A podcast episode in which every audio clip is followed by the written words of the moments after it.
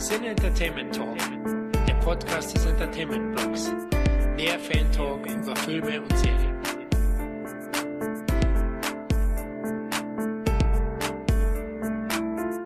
Willkommen, liebe Zuhörerinnen und Zuhörer, denn heute fragen wir uns, hey, welche andere Fassung gibt's eigentlich noch da draußen oder welche andere Fassung von Filmen würden wir selber als Fans noch gerne sehen? Denn dank der Release the Snyder Cut Aktion hat sich ja langsam rumgesprochen, hey, nicht all die Filme, die nachher ins Kino kommen, sind genauso von den Regisseuren konzipiert worden und hier und da ändert sich auch nochmal was auf dem Weg zur Veröffentlichung und deswegen fragen wir heute, hm, welche Fassung würden wir eigentlich gerne sehen, die jetzt noch nicht existiert? Und dazu sind heute dabei Dominik. Ja, hallo. Dann haben wir Tom. Ich grüße euch. Und Fresh Blood namens Daniel. Hi Daniel. Ahoi. Ich bin Christoph und der Punkt ist, wir hauen gleich rein in die Alternativfassung, in die Release the Whatever Cut Sache, die wir hier besprechen und fragen nämlich Dominik, du hattest so einen wirklich populären Horrorfilm, der, keine Ahnung, ich glaube durch tausend Fassungen gegangen ist. Ähm, ja, mindestens mal sieben Hauptfassungen, aber natürlich unfassbar viele Nebenfassungen. Und immer wenn jemand sagt, Mensch, lass uns über Filme reden, ähm, release den, hier einen Namen einfügen, Cut, dann denke ich immer zuerst an ein Meisterwerk der Filmgeschichte, bekannt als Hellraiser 4 Bloodline. Denn natürlich ist das konsequent, dass man immer erst an diesen Film denkt, der so ganz grandios die Hellraiser-Reihe, ja aus dem Kino verbannt und dann irgendwo in die Videothekenregale oder dann später das Medium DVD verbannt hat. Auf ewig. Naja, die Hölle der Zenobiten eben. Und ja, released The Jaeger Cut ist natürlich so eine Sache. Auf jede einzelne der sieben Fassungen einzugehen, würde jeden Rahmen sprengen. Aber versuchen wir es mal von Anfang an. Hellraiser 4 kam ja 1996 letzten Endes dann tatsächlich raus in einer äh, Laufzeit von ungefähr 85 Minuten. Ich glaube, meine deutsche DVD hat noch 82 Minuten, aber das ist auch einfach Umrechnungsfaktor bedingt. Und äh, die ursprüngliche Fassung las sich im Drehbuch schon komplett anders und wurde auch ganz anders da vom ursprünglichen Regisseur abgeliefert. Und bevor man damit anfängt mit dem ursprünglichen Regisseur ähm, Kevin Jäger, der, das war nicht mal der ursprüngliche Regisseur. Es wurde ein Drehbuch geschrieben, das war auch das letzte Drehbuch der Hellraiser-Saga, an dem der Initiator Clive Barker noch mitbeteiligt war in irgendeiner Form. Und dieses Drehbuch sollte einfach ein großes Epos sein. Chronologisch über Jahrhunderte hinweg die Geschichte der ähm, Konfiguration des, des Würfels und der Zenobiten erzählen und dann quasi ähm, von den Gründungsjahren ja bis zum vermeintlichen Ende der Zenobitenherrschaft äh, sich erstrecken. Und das war sehr ambitioniert, das war aber vor allem auch sehr teuer. Und äh, jeder, der an den Rechten beteiligt war, ähm, Miramax, wer liebt sie nicht, haben dann damals da drauf gesessen und haben gesagt, Mensch, ist aber super, genau das wollen wir haben. Und als Regisseur nehmen wir ähm, Lostopf Stuart Gordon. Stuart Gordon vom Reanimator Fame. Und ähm, Stuart Gordon hat dann das Projekt schon in der Pre-Production wegen den berüchtigten kreativen Differenzen verlassen, hingeschmissen, gesagt, leckt mich am, naja, ihr wisst schon, Stachelkopf. Und dann hat man sich gedacht, okay, wir brauchen jemanden, der ist Handwerker, der kennt sich mit Effekten aus, der kommt vor allem pünktlich und mit dem nötigen Budget klar. Und äh, Kevin Jäger hatte gerade davor sehr viel zufriedenstellende Arbeit geleistet, indem er die ganzen Rahmensegmente für die Geschichten aus der Gruft inszeniert hatte mit dem Crypt Keeper und ist natürlich vor allem bekannt als Effekte-Guru. Oder war es vor allem damals bekannt als äh, Effekte-Guru in den 80ern und frühen 90ern. Ja, dann saß Jäger da mit einem sehr, sehr epischen Drehbuch, fing an, das Ganze zu filmen. Doug Bradley hat mal als Pinhead schnell wieder zurückbekommen und dann ging es eben los. Und letzten Endes, die Produktion war schon problematisch. Alle sprachen davon, dass die Dreharbeiten sehr, sehr, ja, unangenehm dramatisch waren. Es sind Leute gefeuert worden, es sind Leute gekündigt, es sind Leute verletzt worden, krank geworden und so weiter und so fort. Quasi wiederholt sich hier alles, was man vielleicht von äh, Poltergeist-Dokumentationen schon kennt. Und letzten Endes hat es trotzdem Kevin Jäger geschafft, den Film pünktlich und innerhalb innerhalb des äh, sehr stark runtergestuften Budgets abzuliefern mit einer Filmfassung mit 110 Minuten. 110 Minuten zu 85 Minuten zu machen und dabei noch Drehmaterial nachzudrehen, ist natürlich ein großer Schritt. Sprich, was dann begann, war ein ewiges Tauziehen zwischen den äh, Rechteinhabern und äh, Produzenten und äh, Kevin Jäger der dann immer wieder aufgefordert wurde, komm, wir schneiden nochmal dieses und jenes. Vor allem hatte man ein Problem mit der ganzen Struktur. Man wollte mehr Blut, man wollte mehr Pinhead. Obwohl alle das Drehbuch vorher abgenickt haben, hat man sich dann gewundert, ja, wie kann das sein, dass der erst nach 25, 30 Minuten auftaucht? Nee, nee, Pinhead muss gleich am Anfang da sein. Das geht überhaupt gar nicht. Und dann ging das eben eine Weile hin und her, bis, bis Kevin Jäger irgendwie gesagt hat, Leute, ich habe mein Herz und meine Seele und mein Blut und alles gegeben für den Film. Wir haben den gerade so überlebt. An der Stelle muss ich jetzt mal sagen, ich habe das abgeliefert, was beauftragt war und da bin ich raus. Und Auftritt Joe Chappelle. Joe Chappelle, ihr kennt und liebt ihn natürlich alle als äh, Regisseur von, ich glaube, 20, 25, 26 Episoden von CSI Miami. Joe Chappelle hat aber damals vor allem, wenn ich mich recht erinnere, äh, Halloween, äh, warte, 6 abgeliefert. Gab natürlich nicht gerade der beliebteste Teil der Halloween-Reihe, aber er ist eben als Handwerker mit Erfahrung im Horrorbereich und Effektbereich reingekommen, hat dann quasi noch Sequenzen nachgedreht und man hat dann angefangen, auch die Verhältnisse der Charaktere zu verändern. Dieses ganze Machtgerangel zwischen Pinhead und Angelique, seiner weiblichen Widersacherin, wurde stark verändert und äh, ja, nach einigen Nachdrehs und dann 5, 6, 7 weitere weiteren Schnittfassungen landete man eben statt bei einem 110 Minuten chronologisch erzählten, vor allem sehr historienlastigen Epos mit dreidimensionalen Charakteren bei einem relativ, ja, durchschnittlichen 85-minütigen Horrorfilm, der mehr Videotheken-Flair schon hatte als Kino-Flair und vor allem das gemacht hat, was alle Franchises im Horrorsektor natürlich nicht ja, in die Kinocharts bringt, sondern in die Eier tritt. Wir packen mal alles in Space. Ich weiß nicht, warum man immer noch dachte, dass das eine gute Idee war. Und ähm, ja, das ist im Eilverfahren, ich habe nicht auf die Uhr geschaut, aber die Kurzfassung von, wie kommen wir von einem Horror-Epos, das im vierten Teil die Karten nochmal neu mischt und neue Möglichkeiten offeriert und vielleicht eine neue Trilogie sogar auslöst, das war nämlich auch im Gespräch. Wie kommen wir von da zu einem 85-minütigen Film, der zwar schnell gepaced ist und ein paar nette Effekte drin hat, aber halt insgesamt nicht sehr kohärent ist und vor allem natürlich auch nicht mehr chronologisch geschnitten ist. Wobei, als alter Highlander-Fan mag ich sowas ja. Ganz, ganz schwieriges Ding. Ich finde ihn immer noch irgendwie nett, zumal ich ja kein großer Fan von Hellraiser 3 bin, steinigt mich nicht. Den fand ich nicht gut. Aber es ist halt eine sehr, sehr tragische und traurige Geschichte und ich würde wahnsinnig gerne den Jäger-Cut sehen. Es gibt eine Workprint-Fassung, die es auch teilweise auf irgendwelche ähm, VÖs, äh, auf YouTube natürlich geschafft hat, die aber auch noch weit von dem, von dem ursprünglichen ähm, Horror-Epos entfernt ist, dass man da hätte komplettieren können. Ja, traurige, harte Geschichte. Und äh, am Ende ist natürlich kreiert worden Alan Smithy. Ne? Joe Chappelle hat nicht genug Material gedreht, um nach der ähm, Regie-Gilde einen Credit-Anspruch zu haben. Da musst du ja, ich glaube, boah, was ist die aktuelle Regelung? Ich glaube, 33 oder 35 Prozent musst du quasi äh, an Material neu gedreht haben, aber sie haben vor allem sehr viel gekürzt, neu angeordnet und dann eben nochmal 10, 20 Prozent nachgedreht. Und Jäger hat aber auch gesagt, danke Leute, das äh, ist so scheiße im Vergleich zu dem, was ich mir vorgestellt habe. Streich mal meinen Namen daraus, schreibt Alan Smithy rein und dann weiß irgendwie äh, jeder Filmkenner, dass es ein richtiger Stinker ist und alle anderen interessiert sowieso einen Scheiß. Wobei da auch der Punkt ist, irgendjemand bei YouTube hat sich die Mühe gemacht und sowohl nach dem Skript als auch nach entfallenen Szenen so eine Art Reimagining, Recut von dem Ganzen anzufertigen, teilweise mit so computergenerierten Cinematics, um quasi mehr oder weniger Jägersfassung nachzustellen. Aber ich glaube, das Projekt ist ein bisschen eingeschlafen, aber zumindest gibt's davon ein paar Sequenzen. Und hey, ich sag immer noch, Hellraiser 4 ist auch jetzt in seiner Fassung der zweitbeste Hellraiser-Film nach Teil 1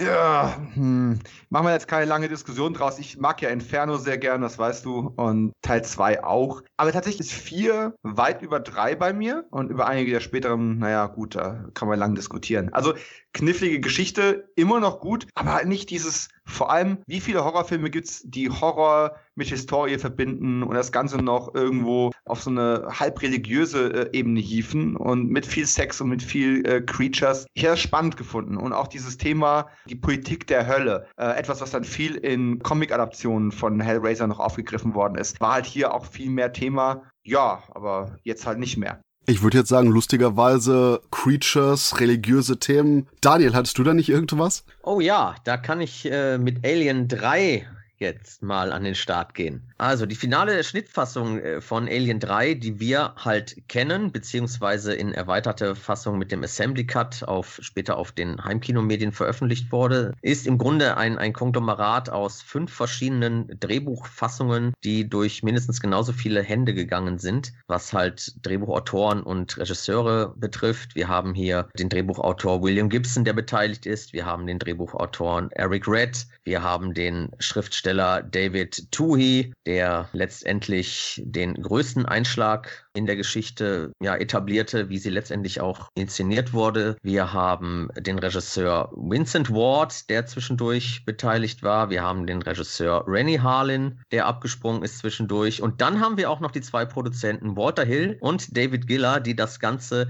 immer wieder modifizierten und umgeschrieben haben. Und die Fassung, die wir letztendlich haben, ist wie gesagt eine bunte Mischung aus all diesen teilweise sehr interessanten Ideen, die die jeweiligen Personen mit eingebracht haben. Und ähm, William Gibsons Version war quasi die erste, der aus dem Ganzen halt, beziehungsweise aus Ripley eine Nebenfigur machen wollte und äh, Hicks in den Vordergrund stellen wollte, was einige Fans durchaus begrüßt haben, weil in der letztendlichen Fassung ja, ja im Grunde die Lieblinge aus Teil 2 mit Hicks und Newt im Grunde ja rausgestrichen worden sind und auch Bishop, der Androide. Ich weiß nicht, wie ist das bei euch? Wäre die Fassung für euch interessant gewesen, indem sie überlebt hätten? Oder mögt ihr das so lieber, dass Ripley nach wie vor das Herz des äh, Franchise im Grunde ist? Also ich bin ja immer der Meinung, dass in den seltensten Fällen ein Franchise wirklich an einer Figur hängt. Also wie zum Beispiel auch, ich sage ja auch Terminator hängt zum Beispiel nicht an Arnold Schwarzenegger und genauso haben sie es ja im Grunde geschafft, dass schon Alien 1 eine Welt etabliert hat. Im Grunde ja fast schon eine Ökonomie der Alien-Welt. Also ich hänge mich da nicht an Ripley. Also die Welt ist interessant genug und ähm, ich mag ja Alien 3, ich mochte die Kinofassung schon und diesen Assembly Cut finde ich eigentlich noch einen Tick besser, außer eine Szene, wo mich das ankotzt, dass man nicht mehr sieht, wie das Alien am Ende aus ihr rausknallt und sie das festhält, dass das nicht mehr mit drin ist, kotzt mich an. Weiß ich nicht. Also mir gefällt die Version eigentlich, die jetzt schon so lang wie möglich ist, echt gut. Und ich würde wahrscheinlich lieber sehen wollen, dass da vielleicht ein Artbook oder nochmal ein Making-of von einem anderen Cut oder so rauskommt. Als Filmform bräuchte ich es eigentlich nicht, weil ich schon zufrieden bin, so wie er jetzt anguckbar ist.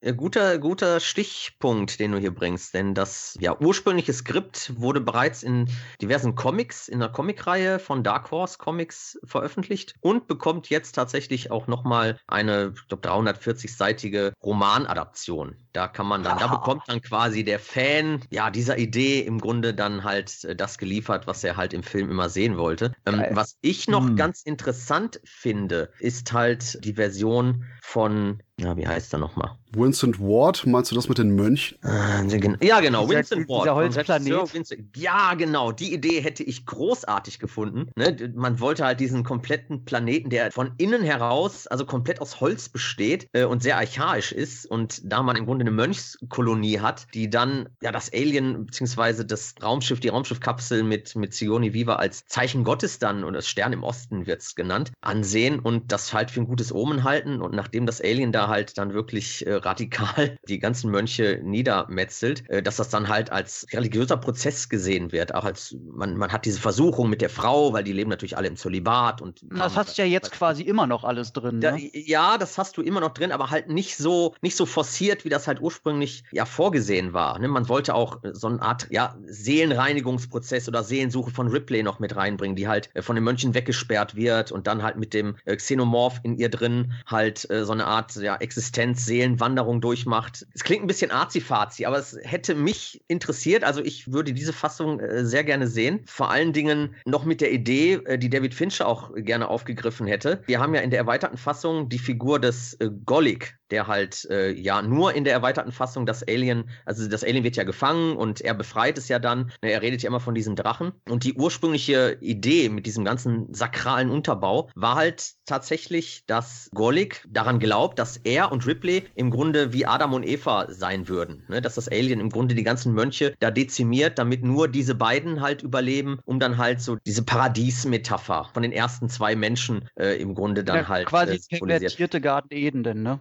So so, sowas, sowas in der Art, genau, der pervertierte Garten Eden. Und äh, die Idee zusammen halt mit dieser Mönchskolonie und mit diesem archaischen, hölzernen Planeten, äh, finde ich äh, wirklich eigentlich eine fantastische Idee, die ich sehr gerne so mal gesehen hätte. Aber das ist der Punkt, wo ich sage, William Gibsons Story hört sich interessant an. Ich habe aber leider das Comic gelesen und das Problem an der Sache ist, ich verstehe absolut, warum die Produzenten gesagt haben, nein, hier nicht, denn es sind gute Ideen. Allerdings das Pacing ist komplett off. Du hast irgendwie 50% der Handlung, wo nichts passiert. Dann hast du mehr oder weniger ein bisschen mehr Scientist-Gedöns. Ein paar Ideen, die interessanterweise mit dem Klonen nachher bei Alien 4 aufgenommen wurden. Und dann endet das Ganze so unspektakulär, wie es angefangen hat. Wie gesagt, nee. Und ich denke leider, das Problem ist bei Alien 3, man wollte einfach nur anfangen, bevor man ein ordentliches Fundament hatte. Und ich denke, das ist auch ein großes Problem generell bei so Filmen, die so ganz viele Mutationen durchmachen. Selbst wenn du sagst, oh shit, wir müssen jetzt unbedingt was haben, wenn du kein richtiges Fundament hast, kannst du da nichts drauf bauen und selbst wenn es ein Planet aus Holz ist. Und das ist mein Problem damit ein bisschen. Ich fand es mit dem Holzplaneten auch eine tolle Idee, konzeptionell gesehen, aber es ist halt mehr auf dem Papier eine schöne Idee, als dass ich mir es wirklich vorstellen könnte in einem Universum, das zumindest an der Oberfläche auch, ich sag mal, nach wissenschaftlichen Maßstäben funktioniert und nicht ein, eine reine Fantasy-Reihe ist. Finde ich das auch ein sehr, sehr, sehr gewagtes Konzept. Mein fundamentales Problem mit Alien 3 ist maximal, dass man halt wirklich in einem Akt der Beiläufigkeit ähm, Higgs und äh, Newt eliminiert hat. Das ist zwar so ein bisschen die Grund Grundlage für diese absolut negative Atmosphäre des dritten Teils, die ich eigentlich sehr zu schätzen weiß. Aber ich kann verstehen, dass man sich da, ähm, Michael Bean jammert ja bis heute darüber, dass man sich da ein bisschen so vors Knie getreten fühlt. Aber hätte ich stattdessen einen Hicks-Film sehen wollen und dass man Sigourney Weaver früh aus der Gleichung rausnimmt, ich muss auch schon sagen, ich mag Alien 3, könnte mir jetzt nicht vorstellen, dass mit dem Material, was existiert, oder mit einem Zack Snyder-mäßigen ähm, Reshoot äh, von, na gut, vielleicht nicht in dem Ausmaß, aber mit einem überschaubaren Reshoot, ob ob man dann wirklich noch eine bessere Fassung aus dem gedrehten Material rausbekommt, also einen, wirklich einen Cut, den man releasen könnte, oder ob wir uns einfach nur wünschen würden, dass andere Drehbücher verfilmt worden wären. Das stelle ich mal zur Diskussion interessanterweise das, was du sagst von wegen der Wissenschaft, die hatten irgendwie so eine Art Gravitationsmurmel in dem Kern von dem Planeten. So, oh ja, das, das hier, keine Sorge, das ist alles wissenschaftlich akkurat. Hier, der Shit macht das. Ja, wir haben dieses Ding. Aber das ist der Punkt, ja. wo wir quasi von einem fundamental kaputten Projekt zu einem Projekt kommen, das eigentlich ganz gut war. Nur dann kam immer noch leichter Abfuck ganz knapp vor der Zielgerade, oder? Habe ich das irgendwie falsch, Tom? Ja, also im Grunde, genau. Aber es ist so schwer, äh, bei Hellraiser war es schon schwer, nicht äh, mit Schnappatmung den Fanboy rauskehren zu lassen. Und ich bin übrigens auch. Fan vom vierten Teil und mag den dritten nicht so sonderlich. Bruder. Ähm, Wer zum Teufel mag Teil 3? Ja, ich weiß es nicht. Aber Alien Franchise ist noch viel schwerer. Ich, oh, Alien ist so toll. Aber wir kommen jetzt zum, weiß ich nicht, blutigen Kommerznagel des neuen Horrorzeitalters, sag ich mal, zu Rob Zombie. Kennt ihr alle, ne? Mittlerweile Horrorfans. Rob Zombie ist bekannt, hat, äh, macht sehr, sehr schöne Musik quasi, den man sich eigentlich anhören kann, wenn man so ein bisschen Einstand haben will an, ja, so ein bisschen Crossover-Metal-Mucke, was nicht zu sehr nach äh, klingt. Rob Zombie, ist das nicht der, der aussieht wie Michael Myers in den neuen Filmen? Korrekt. Nur, dass er nicht so viel Bock hatte zu trainieren und deswegen nicht ganz so ein Schrank ist. Aber er hat trotzdem eine wunderschöne Frau. Und okay, der, immer wieder präsentiert. Ja, man muss dazu allerdings sagen, das hat er schon zu Musikzeiten gemacht. Also die ah, okay. immer, immer, zusammen, die war schon immer auf seinen CDs drauf, in seinen Videos. Also die sind wirklich so ein, so ein Pärchen, was alle zusammen macht, alle zusammen bespricht. Und wenn man sich die mal in Interviews so gibt, die sind wirklich super lieb und niedlich zusammen. Also ich kann das schon verstehen. Deswegen äh, finde ich das nicht ganz so schlimm. Jedenfalls hat der werte Herr, der hat ja früher seine Musikvideos hat er angefangen, selber Regie zu führen, die ich auch ziemlich alle geil finde. Und da merkt man schon, das ist ein absoluter Fanboy, dieser Typ. Und somit dauerte es auch nicht lange, bis er im Jahr 2000 seinen ersten Film machen wollte. Denn er hatte genug von diesen ganzen glattgeleckten Scream-Epigonen und Teenies und ach, die sind alle so schön und man muss mit denen mitfiebern und Gewalt ist gar nicht mehr so schlimm und bla bla bla. Weil er nämlich ganz klar Fan, ich sag mal, der, ja, der so des 70er Jahre ekligen Horrors ist. Horror, der weh tut. Da würde mir jetzt sowas wie Maniac vielleicht als erstes einfallen. Und da hat er 2000 eben genug Geld zusammenkratzen können und da hat er einen schönen, ja, wie, wie will ich das nennen, so einen Grindhouse-Flick. Einen verrückten Grindhouse-Flick hat er gedreht. Schön dreckig, sehr viel Exploitation drinne und den nannte er schon, der Titel des Programms Haus der Tausend Leichen, im Original natürlich House of Thousand Corpses. Und den hatte er fertig gedreht, hat ihn auch präsentiert. Das Problem war, kein Major-Studio Studio hat sich getraut, den zu der Zeit rauszubringen. Zu brutal, zu krass, zu auf Neudeutsch edgy. Und drei Jahre hat es gedauert, bis Lionsgate, damals noch ein ziemlich kleines Studio, wurde natürlich immer größer und die haben sich den geschnappt. Damals, ich glaube, das war so ein erster Deal mit Cabin Fever zusammen, glaube ich. Das war irgendwie auch so ein Ding, so eine ähnliche Geschichte. Und trotzdem haben sie gesagt, ey, Zombie, altes Scheißhaus. Trotzdem, ey, wenn du den rausbringen willst bei uns, ey, wir mögen dich, wir mögen deinen Stil, du bist was Neues auf dem Markt, aber trotzdem, ey, cutte das Zeug runter. Das können wir so nicht runterbringen. Eine Freigabe kriegst du schon ja nicht. Und wir wissen ja, der ist relativ kurz. Der geht heute uncut in der sogenannten R-Rated-Fassung, die sie zuerst rauskam. Die ging 89 Minuten. Die Unrated ist jetzt nicht viel länger. Ich glaube, da ging es um ein, zwei, drei Minuten irgendwie sowas. Und die ursprüngliche Fassung, wobei die zusätzliche Laufzeit wirklich größtenteils auf Gewalt aus ist, ging 105 Minuten. Also da fehlen circa fünf Minuten Handlung und zehn Minuten wirkliche Gewalt, wo man zum Beispiel sieht, wie der Fischboy gemacht wird. Ey, was will ich doch sehen? Dass man sieht, wer wirklich Dr. Satan ist, die Figuren, die im Untergrund erschaffen wurden und dieses Ganze. Also ich glaube, diese 105 Minuten Fassung wäre halt wirklich diese dreckige Machwerk gewesen. Kein perfektes Machwerk, auf keinen Fall. Aber das wäre so das Dreckige gewesen, wo ich gesagt habe, ey, nichts gegen die erwähnten Scream-Epigonen und die Teenie-Slasher, wir murksen alles ab, aber sehen auch wunderbar dabei aus. Nichts gegen die. Aber wenn man ab und zu mal so ein bisschen die Tür des Kommerzes eintritt mit so einem geilen Machwerk, oh, das ist schon schön, das braucht's auch manchmal. Ein bisschen wachrütteln alle. Und das wäre es gewesen. Der ist immer noch dreckig, aber die Fassung hätte ich sehr gerne gesehen. Wie sieht's da bei euch aus? Ich glaube, du meinst sogar die ab 18 Fassung und die JK-Fassung, denn von dem Film ist leider, leider, leider, warum auch immer, sogar keine Unrated erschienen. Das ist es, was mich noch viel mehr verwundert, nämlich gerade im DVD-Boommarkt der frühen 2000er Jahre, wo alles zwischen Bibi und Tina bis hin zu Slasher XYZ eine Unrated-Fassung bekommen hat, war da nichts am Start. Na, das Problem ist halt, dass die haben natürlich Rob Zombie über all die Jahre tausendmal gefragt, was mit der Fassung ist. Und er sagt halt selber, also er hat absolut keine Ahnung, wo diese zusätzlichen Szenen überhaupt noch sein sollen. Die wurden runtergekattet. Damals war alles noch nicht so brutal digital wie heute, dass die irgendwo auf dem Rechner noch äh, auf irgendeiner Festplatte rumhorten könnten. Und er hatte irgendwann mal gesagt, als er auf das Thema zu sprechen kam, wo es dann auch äh, großenteils, zu dem kommen wir vielleicht später noch, wo es um Event Horizon ging, um diese Gespräche, ähm, haben sie ihn immer wieder gefragt und da hat er dann auch das Beispiel immer wieder gebracht. Also wenn die Szenen nicht irgendwo in einer Salzmine gefunden werden, dann hat er auch keine Ahnung, wo sie herkommen sollten. Ja, ich bin jetzt ein bisschen hin und her gerissen. Ich habe Haus der Tausend Leichen tatsächlich ziemlich zuletzt gesehen und bin ja, zumindest seit Devil's Rejects, sowas wie ein ähm, Rob Zombie-Fan. Ähm, Haus der Tausend Leichen ist noch sehr ungeschliffen, hat so einen gewissen Neo-Noir-Touch beinahe, den er eigentlich dann nur wieder in dem äh, Three from Hell aufgegriffen hat. Ich weiß nicht, wie dieser Film ausgesehen hätte, wenn er nochmal zehn Minuten mehr Gewalt oder bizarre Kreaturen reingepackt Kann ich dir verraten? Hättest. Geiler. Denn es gibt Aber ich Gewalt weiß- und zusätzliche Kreaturen. Aber hätten die viktorianische Kostüme getragen, wie in äh, Hellraiser 4 Bloodline.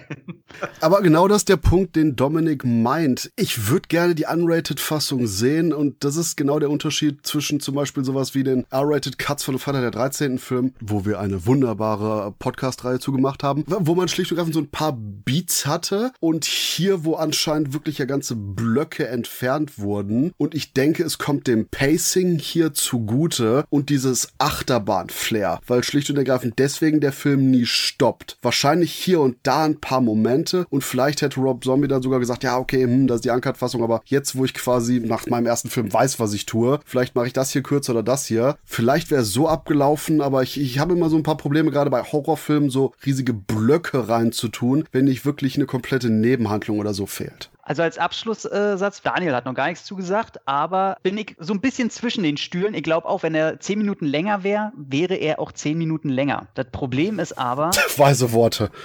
weil, ich Ich weiß, denke, er ich wäre glaub, sogar 15 Minuten länger wahrscheinlich. das wären ja zweimal fünf Minuten. Aber mein Problem ist, und ich hatte damals so eine leichte Enttäuschung, als ich ihn gesehen habe, weil er einen leichten Ruf genießt und der hat ja schon eine sehr kantige Bildsprache. Das meinte Dominik ja auch. Und es fehlt mir in diesem Film einfach diese ein, zwei, drei wirklich extremen Sachen, wo ich sage, okay, Haus der tausend Leichen mit der Bildsprache, der Name ist aber sowas von wirklich Programm. Also das fehlt mir absolut. Da ist keine sehr, sehr harte Szene drin. So, ich muss nachzählen, da müssen unbedingt tausend Leichen drin sein.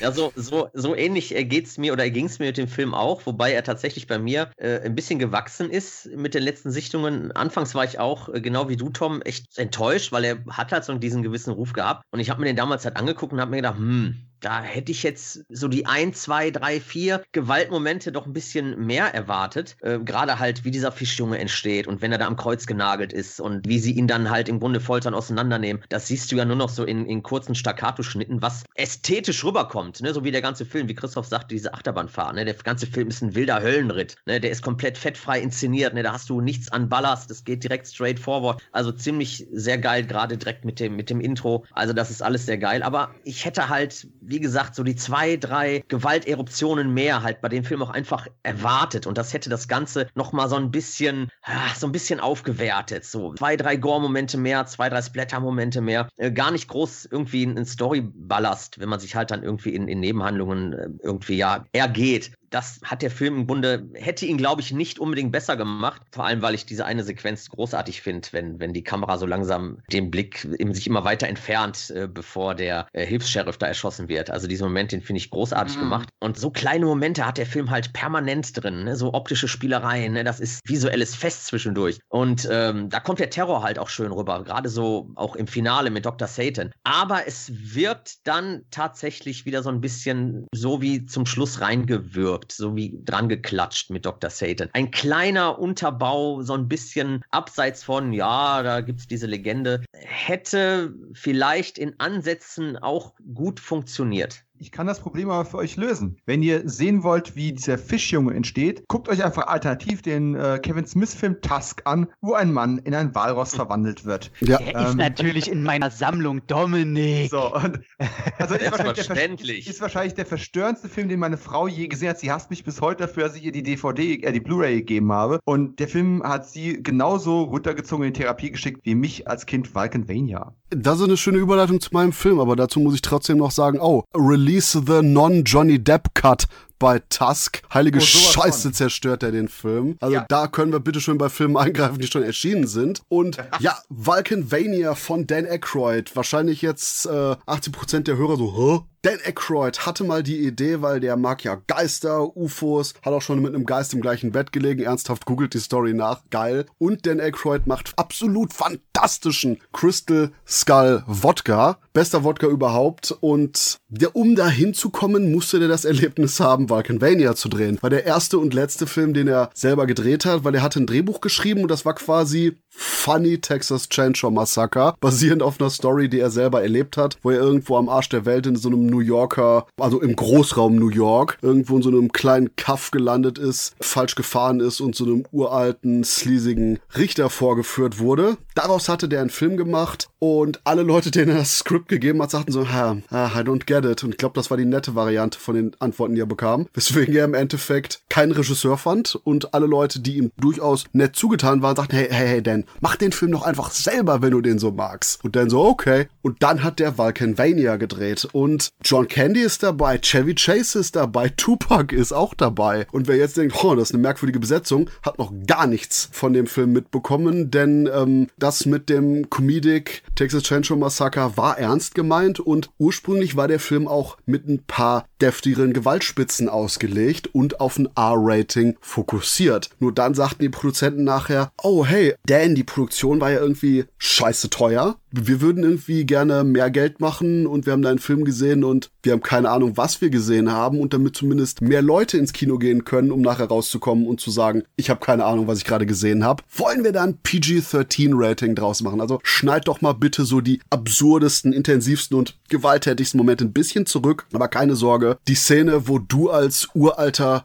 Richter auftauchst und aus Gag für ein paar Einstellungen schlicht und ergreifend eine sprichwörtliche Penisnase als Make-up trägst, die können wir drin lassen, das ist cool. Und Dan Aykroyd, wahrscheinlich komplett kaputt durch die ganzen Dreharbeiten, sagte, oh, okay, wenn ihr das meint. Und das ist das Vulcanvania, was dann in die Kinos kam. Und wir haben Dan Aykroyd in einer Doppelrolle als uralter Richter und Monster Baby, gemeinsam mit John Candy, der Monster Baby spielt, einen Polizisten und die psychopathische Zwillingsschwester des Polizisten. Und ihr merkt schon langsam, was für eine Art Film das ist. Und ich denke, genau die Art von Film hätte eigentlich mit einem R-Rating oder Unrating, ich weiß nicht, was Dan Aykroyd für eine verrückte Scheiße gemacht hat, richtig, richtig geil kommen können. Die Fassung, die jetzt existiert, ist immer noch ein großes, großes Maß an What the fuck. Aber ein echt sehenswertes Maß an What the Fuck. Ich bin immer noch nicht sicher, ob der Film gut ist, aber er ist sehenswert. Und apropos sehenswert, hat irgendeiner von euch den gesehen? Ja, wie gesagt, als Kind im Fernsehen und ich habe halt eine typische äh, so spät 80er Jahre Komödie mit, äh, mit den ganzen lustigen Typen eben erwartet. Ne? John Candy ist dabei, hey! Und das Ding war, hat mich damals so verstört und gleichzeitig fasziniert, dass ich ihn unbedingt mal wiedersehen wollte und gleichzeitig nie wiedersehen wollte, weil ich möchte mir dieses, dieses bizarre und was du mir da gerade beschrieben hast als Comedy-Variante von Texas Chainsaw,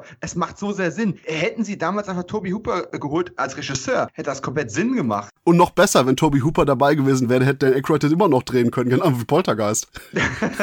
ja, und das, und, und da sind wir wieder bei Penisnase, weil das hat Johnny Depp ja mit Tusk auch gemacht, sich eine Penisnase drauf machen lassen, inklusive Vene und allem drum und dran. Also es ist, hier gibt es so viele Callbacks. Ich fand ihn faszinierend, ist das richtige Wort. Gut kann man nicht sagen, faszinierend. Ja, da ja. gehe ich mit. Also ich habe ihn auch als Kind gesehen und bei mir, ich muss traurigerweise da gestehen, bei mir hat er auch einen ganz eklig oberflächlichen Effekt gehabt, denn zusammen mit Michelle Pfeiffer in Catwoman war Demi Moore in dem Film mit ihrem Ausschnitt auf jeden Fall äh, ausschlaggebend für meine sexuelle Entwicklung.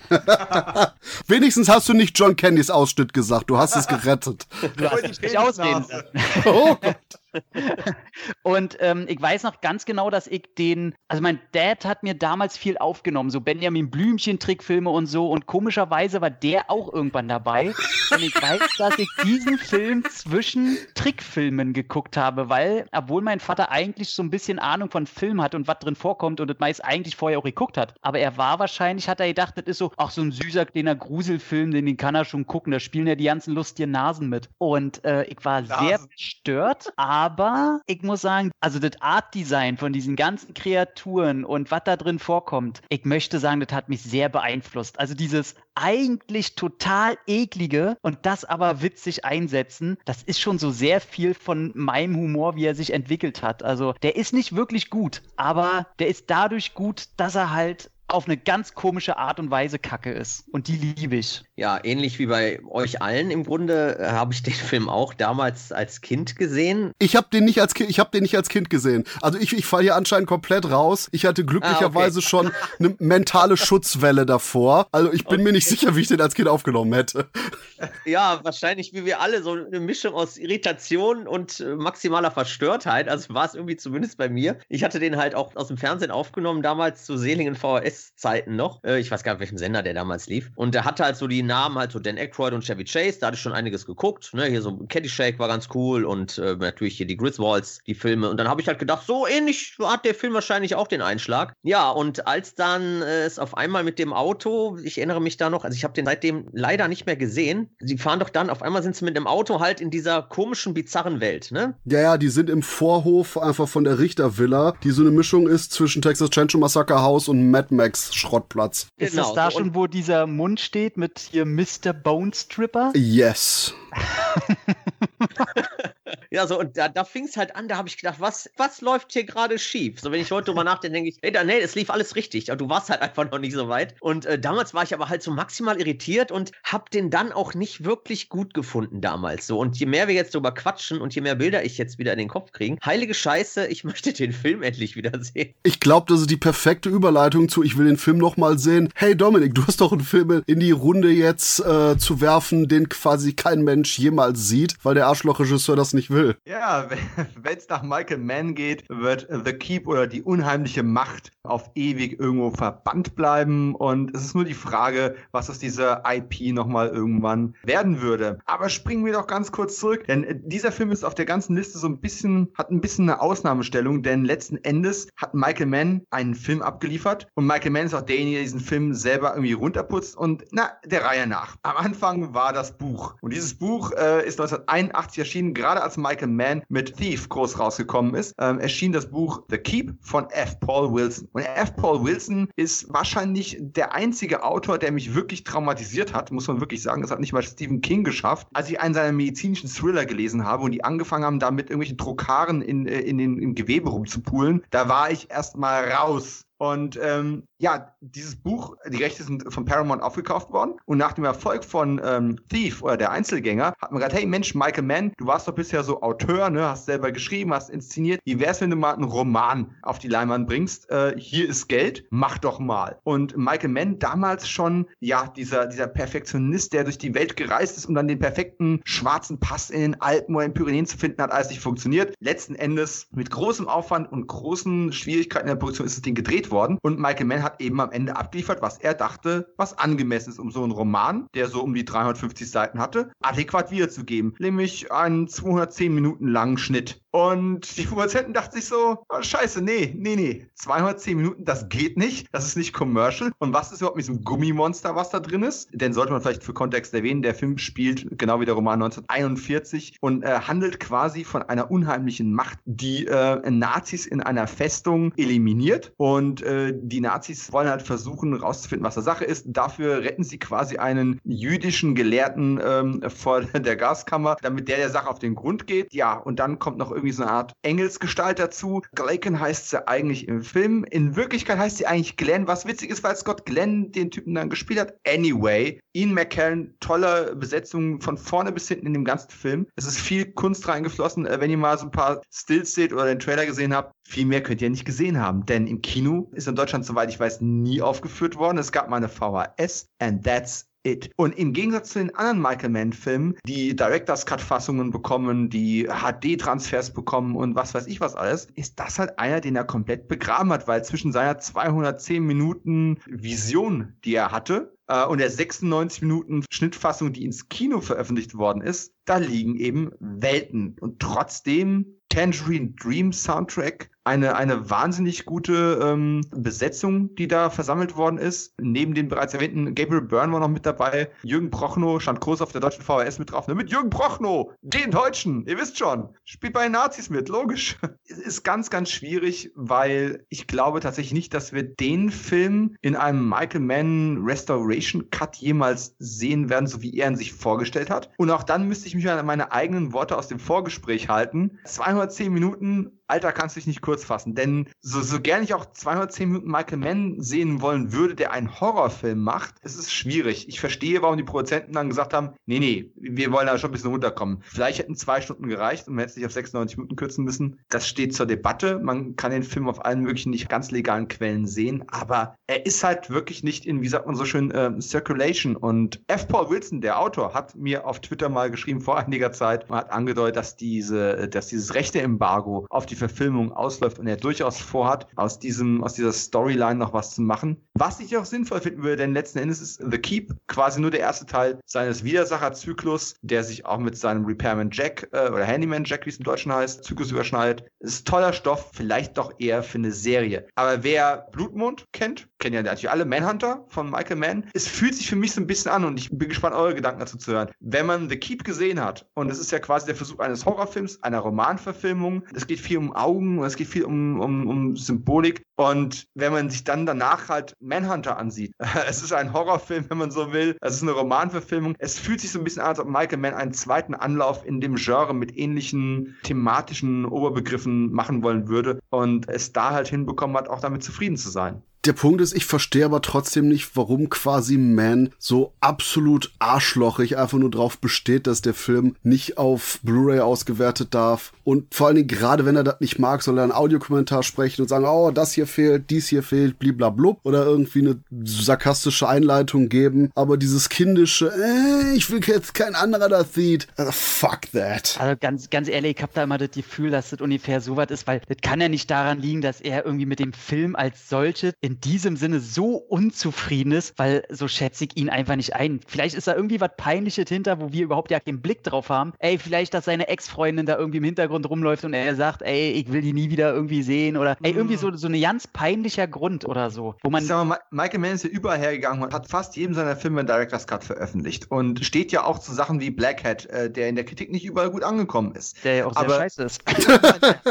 stopp. Ah, ah, ah, ah, ah, nein, nein. Aber das ist eine Diskussion für einen anderen Tag. Black Hat hebe ich die Hand für. Aber der Punkt ist halt, The Keep hat 6 Millionen geschätzte Kosten gehabt und hat 3 Millionen und ein paar zerquetschte äh, Domestic ähm, wieder eingespielt. Die Kritiker haben den Film verrissen und ich glaube, irgendwas ist da in ihm kaputt gegangen, dass er das so nicht nochmal haben wollte, eine, eine kompromittierte, so stark kompromittierte Version zu haben und sich damit quasi den Kritikern äh, bloßzustellen. Ich kann es nicht ganz nachvollziehen, weil wie gesagt, bei anderen Filmen hat er diese Peinlichkeit irgendwo nicht gehabt. Als hätte ähm, er nur Meisterwerke abgeliefert, also ganz ehrlich. Naja. Ja, und ganz im Ernst, das ist voll der Bitch-Ass-Move. So, äh, das ist nicht gut, nee, das will ich nicht. Ich meine, und gerade deshalb könnte er gerade irgendwie release den auf Blu-ray und sag hier, der Non-Michael Mann-Cut. Dann haben wir Michael Mann, der aufgenommen wurde, ist mit Ich mag diesen Film nicht und das spielt man für 90 Minuten als Audiokommentarspur. Ist mir scheißegal. Also ich sehe auf jeden Fall ein T-Shirt Michael Man with the Pussy. ja, The Man with the Pussy. Man. You can't also. handle the key. ich weiß nicht, ich habe auch Zugang zu dem äh, Film. Ich habe ihn noch nicht gesehen. Ich freue mich aber tatsächlich drauf. Ähm, ansonsten, ich habe keinen persönlichen Bezug zu Michael Mann. Der hat ein paar gute Filme gemacht. Ist mir relativ latte. Persönlich kenne ich ihn auch nicht. Schön wäre es. aber ich mag tatsächlich die Romane von F. Paul Wilson sehr gerne und ich würde es gerne sehen, dass dieser Stoff auch unabhängig von Michael Mann im Zweifelsfall nochmal neu angegangen werden wird. Äh, weil das Material gibt es her. Und Michael mhm. Mann mhm. hat es mit Sicherheit visuell schön eingefangen. Äh, ich würde einfach gerne das ganze Bild sehen wollen würden. Hat er nicht geldgierige Kinder, wenn er stirbt, dass die das übernehmen? Äh, ich glaube nicht. Ja, ich dachte auch schon, oh mein Gott, oh, okay, Moment, wie formuliere ich, wie formuliere ich das? Wir wissen alle, was du sagen willst. Das ist okay, Christopher. Daniel, schnell, Daniel, sag du irgendwas, bevor wir zum was nächsten Film weitergehen. Rette mich. Ja, ich habe den Film äh, nicht gesehen, aber äh, kann mir durchaus vorstellen, also den Film habe ich ja nun hier und den werde ich mir irgendwann mal anschauen anschauen, wenn es die Zeit zulässt, weil ich Michael Mann eigentlich auch ganz gut finde. Also jetzt auch nicht alles, aber äh, doch so The Collateral zum Beispiel finde ich äh, sehr cool. Äh, ist natürlich ein sehr geiler Film, auch Manhunter ist sehr geil. Ja, und äh, deswegen kann ich mir eigentlich nicht vorstellen, dass The Keep so ein grottenunterirdischer Film sein soll. Äh, wie ihr vielleicht schon richtig vermutet habt, ist vielleicht tatsächlich irgendwas in ihm, was auch immer da im Hintergrund abgelaufen ist, da irgendwas echt in ihm kaputt gegangen, dass er halt dann so, ja, wie so ein trotziges Kind jetzt halt dann in Bezug zu dem Film halt jetzt irgendwie drauf ist. Keine Ahnung, aber ähm, wie gesagt, ich kann mir nicht vorstellen, dass das Ding jetzt äh, so übel ist. Also irgendwann werde ich das definitiv nachholen. So, so eines Abends waren nur noch Scott Glenn und Michael Mann und eine große Flasche Uso am Set und am nächsten Morgen hat keiner mehr darüber geredet. So, ich will den Film nicht veröffentlicht haben, ich will da nicht mehr dran denken. Aber ein Film, der an Punkt dem... Ist, Scott Glenn wird drüber sprechen, der nimmt kein Blatt vor den Mund. okay. Ach, Mist. Auch Storytime wieder kaputt gemacht. Und äh, ein Film, wo sehr viel Storytime drüber besteht und wo ja so teilweise, zumindest in grabbeliger Qualität, die entfallenen Szenen gefunden wurden nach tausend Jahren. Den hat Tom. Hm. Muss ich revidieren. Also nicht der, also es wurden ein paar Szenen gefunden. Es dreht sich um Event Horizon, den ich ja gar nicht mal so gut finde. What? Ja, aber ich glaube tatsächlich nur deswegen, weil ich eben genau das erwartet habe, was mir wahrscheinlich die zusätzlichen Szenen geben würden. Denn Event Horizon von dem, ich glaube, 20-fachen Oscar-Preisträger in Sachen Regie Paul W.S. Anderson. Oh ja. Ähm, ey, ganz ehrlich, ich bin ja ein Freund von ihm. Er gehört zu so einer Garde von Kaugummi-Regisseuren wie zum Beispiel Olen Wiseman oder so. Die werden nie ein großes Meisterwerk abliefern. Oh, aber Star Wars Soldier. Oh, gebe ich dir recht, finde ich auch als äh, sein seiner besten. Ich finde auch Alien vs. Predator toll toll. Ähm, ich habe auch, ach, ich habe kein Problem mit seinem Death Race, ist völlig in Ordnung. Ist halt völlig okay. Höhen aus und äh, Spaß haben, als wenn man als Kind halt im Spielzimmer mit seinen Plastikfiguren gespielt hat. Genau das machen die in Filmform. Finde ich völlig legitim. Mhm. Und ja, Event Horizon war ein Film, wo er Ernst werden wollte. Er wollte einen Film machen, der im Cyberspace spielt, der Horror reinbringt, der sehr viel hatte von einer, ich sag mal, Entrücktheit, was die Brutalität und Art Design der Wesen angeht, der in Richtung Hellraiser. Ich glaube, das ist kein Geheimnis, dass das so seine, seine Inspiration war. Das Problem war, dass du dann einen Film hast, der rauskam und diese komplette Entrücktheit, diese Ecken und Kanten, diese Brutalität, die zu viel ist für den typischen Kommerzgucker, alles, was dem zu viel war, flog halt raus. Er hat seine Version gezeigt, die ging 130 Minuten damals noch und das Studio hat gesagt, ähm, sag mal, Alter, hast du ein Ei am Wandern? Und dann haben sie eine Filmversion, ähm, also Probezuschauer hier, wie heißt das nochmal? Hier so, so ein Testscreening. Test, Testscreening, danke, gemacht und die haben auch alle gesagt, sag mal, was stimmt denn mit dem nicht? Hat er eine schlechte Kindheit gehabt? Braucht er Hilfe? Also viel zu viel Brutalität und auch eklige Brutalität in den Bildern. Und dann musste er halt halt wirklich 30 Minuten an Film rausnehmen. Und die meisten Minuten waren eben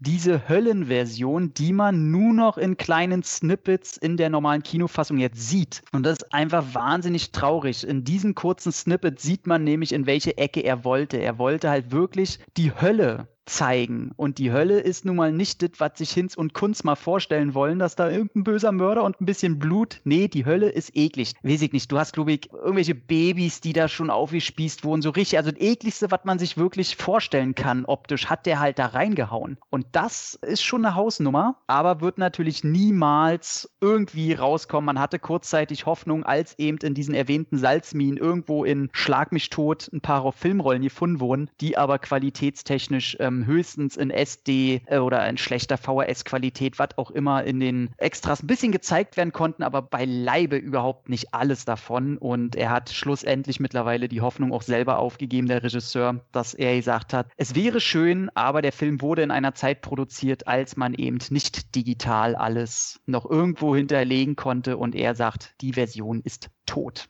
Ja, sehr schade, dass die Version tot ist. Also ich habe mir den Film natürlich im Zuge des, äh, der Vorbereitung des Podcasts auch nochmal angeschaut, weil ich den seit längerem nicht mehr gesehen habe und habe mich dann echt gefragt, warum hast du den eigentlich nicht mehr so oft geguckt? Denn der Film ist so, wie er nun ist, äh, mag ich ihn ganz gerne, weil, wie du schon sagst, die Hölle ist halt kein Kinospaziergang, dass da irgendein Mörder halt rumläuft, sondern dass da halt so wirklich diese inneren Ängste und auch Traumata der Figuren halt äh, so manifestiert werden, dass die damit ständig konfrontiert werden und äh, dass die das immer wieder durchleben und äh, dass im Grunde dann halt in diesen Snippets, wie man das ja sieht, sich in so eine orgiastische Blutszene im Grunde finale komplett eskaliert. Und das hätte ich halt gern gesehen. Das hätte den Film im Grunde äh, noch besser gemacht, noch runder gemacht. Und vor allen Dingen hättest du da halt auch den kompletten, ja, den kompletten Impact des Wahnsinns halt auch noch mehr gespürt als jetzt. Genau, also das größte Problem war wohl auch, ähm, ich meine, wenn man die kurzen Szenen jetzt sieht, man weiß ja, wie Amerikas Zensur so ein bisschen tickt, dass eben auch sexualisierte Pervertierung ein großes Thema gewesen wäre, weil das eben auch zur Menschheit natürlich gehört. Und äh, da haben die natürlich sofort den Stecker denn deswegen auch gezogen. Aber das ist der Punkt, der Paul W.S. Anderson hat mit teilweise Pornodarstellern und Amputierten an Wochenenden teilweise Szenen gedreht, wo irgendwie bis zum Anschlag und darüber hinaus irgendein Typ, dem man gerade die Beine abgeschlagen hat, anal missbraucht wird mit einem Stahlrohr. Also same day in the office.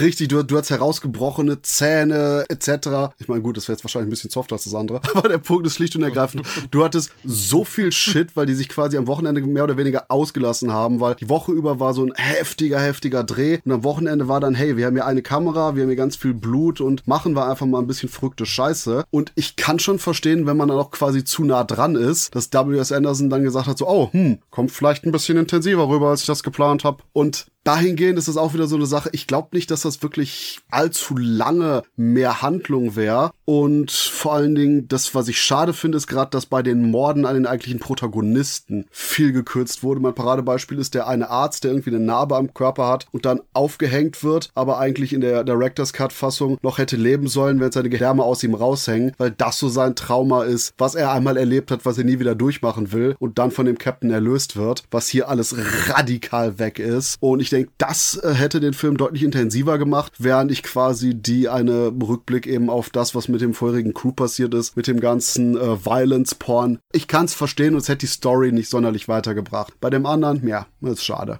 Ich muss auch sagen, es erinnert so ein bisschen an äh, viele Jess Franco-Filme, ne? Man dreht mit Christopher Lee so ein paar ähm, Szenen, die im Drehbuch stehen und dann äh, am Wochenende machen wir noch ein bisschen Softsex nebenher. Ich bin auch nicht sicher, ob ich es sehen wollen würde, weil ich weiß nicht, wie es bei euch generell ist, aber Event Horizon ist wahrscheinlich mein Lieblingsfilm dieses Regisseurs, äh, obwohl ich ähm, AVP, auch, also Alien vs. Predator, auch sehr zu schätzen weiß. Und für mich war er auch effektiv. Also war jetzt vielleicht kein Horror- und Brutalitätsmeisterwerk, aber er hat für mich, vor allem damals in dem Alter, in dem ich den gesehen habe zum ersten Mal, hat der schon funktioniert. Auch durch Auslassungen. Ich muss immer noch eine Träne wegdrücken, weil Christoph behauptet hat, Violent Porn bringt die Story nicht weiter. Ich sag nicht, dass ich es nicht sehen will. Ich sag nur, die Story bringt es nicht weiter. Gut, Christoph, wir sind wieder Freunde. Yay!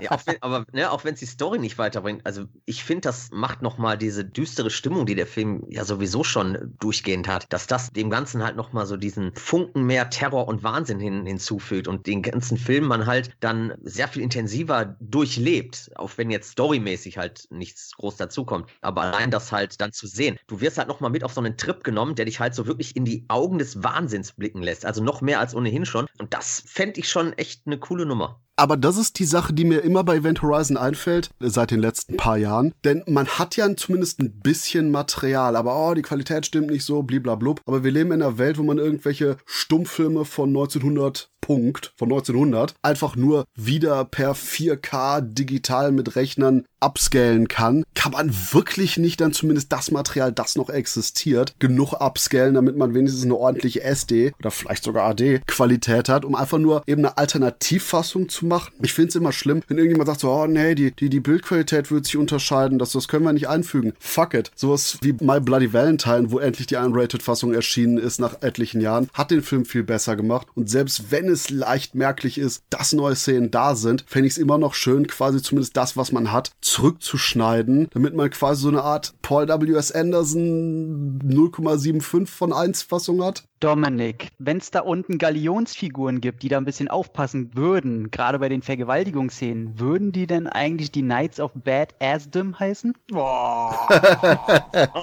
oh. Der Preis für die beste Überleitung geht an. Tom, wie immer.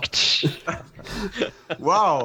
Ja, schön, dass du mich mit dem äh, mit Sicherheit bekanntesten Film auf dieser Liste jetzt direkt mal so vor den fahrenden Bus ge äh, gestoßen hast. Aber mir war es wichtig, diesen Film mit draufzuhauen, nicht nur, weil ich, wie es Christoph im Vorgespräch so schön rücksichtsvoll genannt hat, ein äh, Joe Lynch Fanboy bin, sondern auch, weil es eine ganz andere Art von Alternativfassung ist als bei den meisten anderen Titeln. Denn hier geht es nicht darum, dass die MPAA irgendwo eingegriffen hat oder dass andere Probleme gekommen sind. Hier reden wir einfach mal von dem Umstand, dass in Hollywood, Achtung, jetzt werdet ihr schockiert sein, nicht alle Leute rechtschaffend sind. Ja, da gibt es sogar Leute, Nein. die sind kriminell. Mutmaßung. Nein. Nachrede.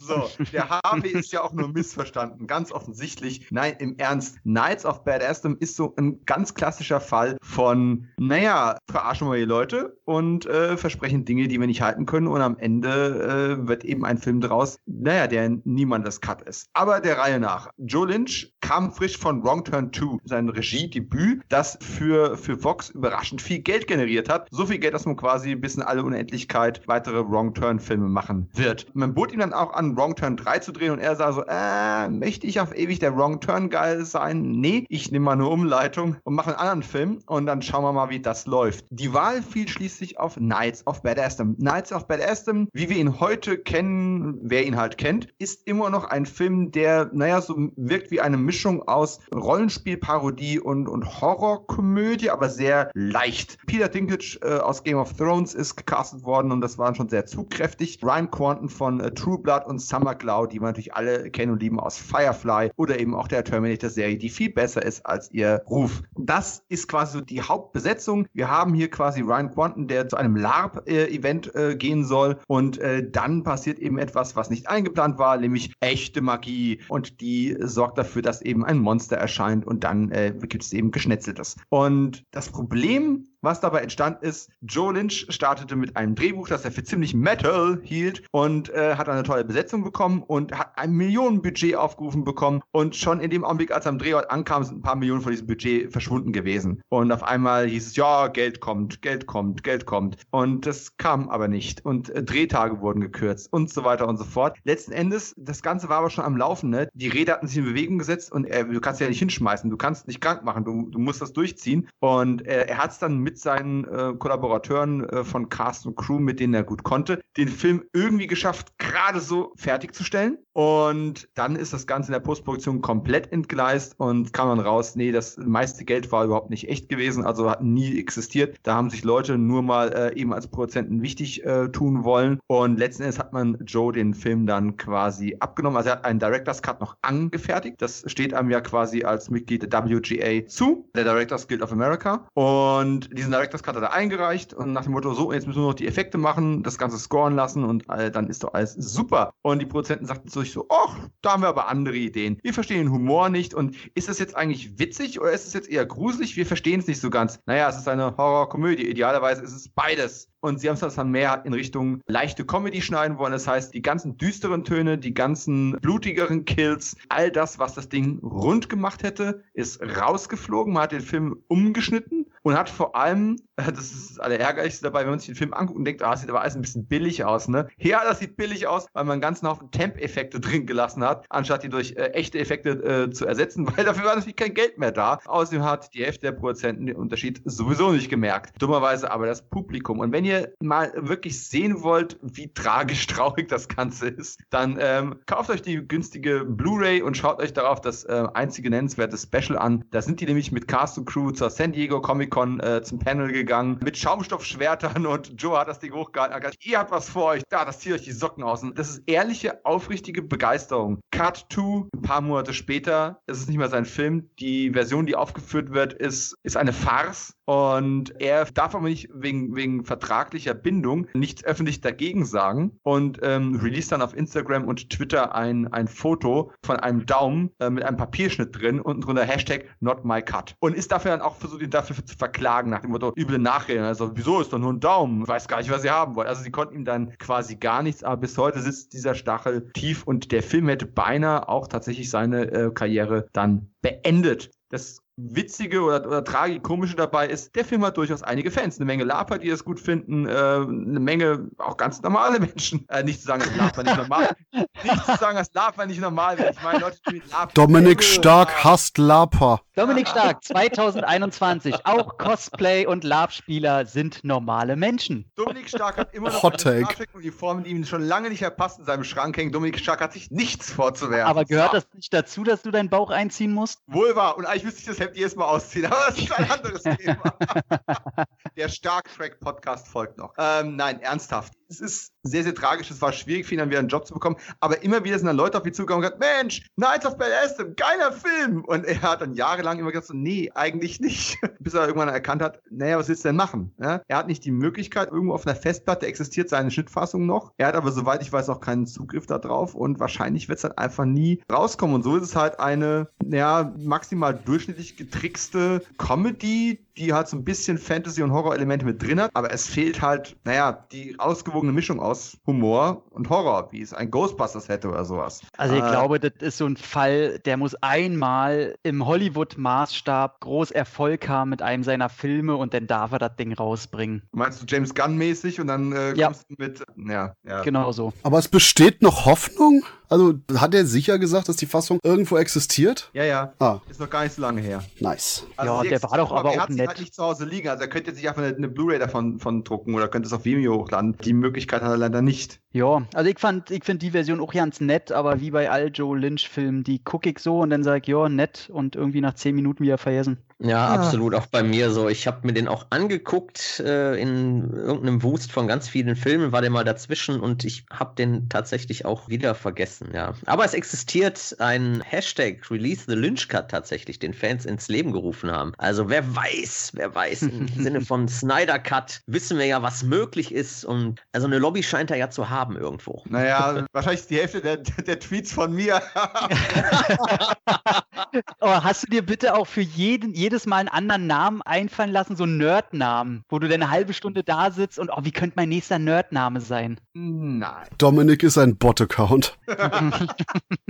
Sehr schön, sehr schön. Alle Freaks oder was? Dann kann ich jetzt nämlich weitermachen mit einem Film, wo es niemals eine Chance geben wird, dass da einfach nur die Director's Cut Fassung von erscheinen wird. Das ist nämlich Todd Brownings Freaks von 1932. Yeah.